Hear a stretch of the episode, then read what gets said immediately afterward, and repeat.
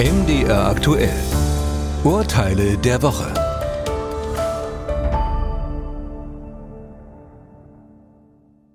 Für Kinder unter 14 Jahren können Eltern bis zu 4000 Euro pro Jahr und Kind für Betreuungskosten steuerlich geltend machen. Voraussetzung ist, dass das Kind zum Haushalt des Steuerpflichtigen gehört. Genau das hält Steffen Stelzke für ungerecht. Er lebt von seiner Ex-Frau getrennt. Die Tochter ist bei der Mutter. Der Vater zahlt zusätzlich zum Kindesunterhalt die Hälfte der Kindergartenkosten. Das Geld will er als Sonderausgabe steuerlich geltend machen. Beim Finanzamt schüttelt man den Kopf. Schließlich wohne die Tochter nicht in seinem Haushalt. Die Richter am Bundesfinanzhof bestätigten. Es ist zulässig, hier die Haushaltszugehörigkeit zu berücksichtigen. Denn nur wenn das Kind im eigenen Haushalt lebt, fallen auch höhere Betreuungskosten an.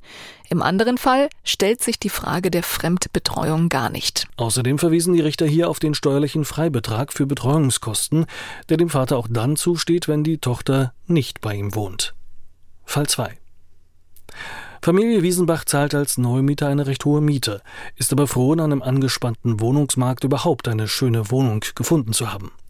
Sie vermutet, dass ihr Vermieter gegen die gesetzliche Mietpreisbremse verstößt.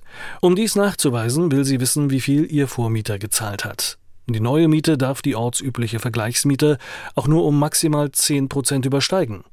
Die Familie verlangt vom Vermieter die konkreten Angaben, allerdings erst viele Monate nach dem Vertragsabschluss. Der Vermieter meldet sich ebenso mit einer monatelangen Verzögerung und er meint, die Ansprüche seien längst verjährt. Nein, sagte man am Bundesgerichtshof. Für die Rückforderung von zu viel gezahlter Miete gilt eine gesetzliche Verjährungsfrist von drei Jahren. Diese Frist startet nicht zum Zeitpunkt, zu dem der Mietvertrag abgeschlossen wurde.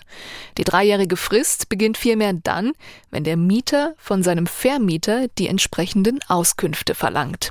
Das Auskunftsverlangen der Familie ist also noch lange nicht verjährt. Sie kann weiter prüfen, ob die Mietpreisbremse eingehalten wurde oder nicht. Fall 3.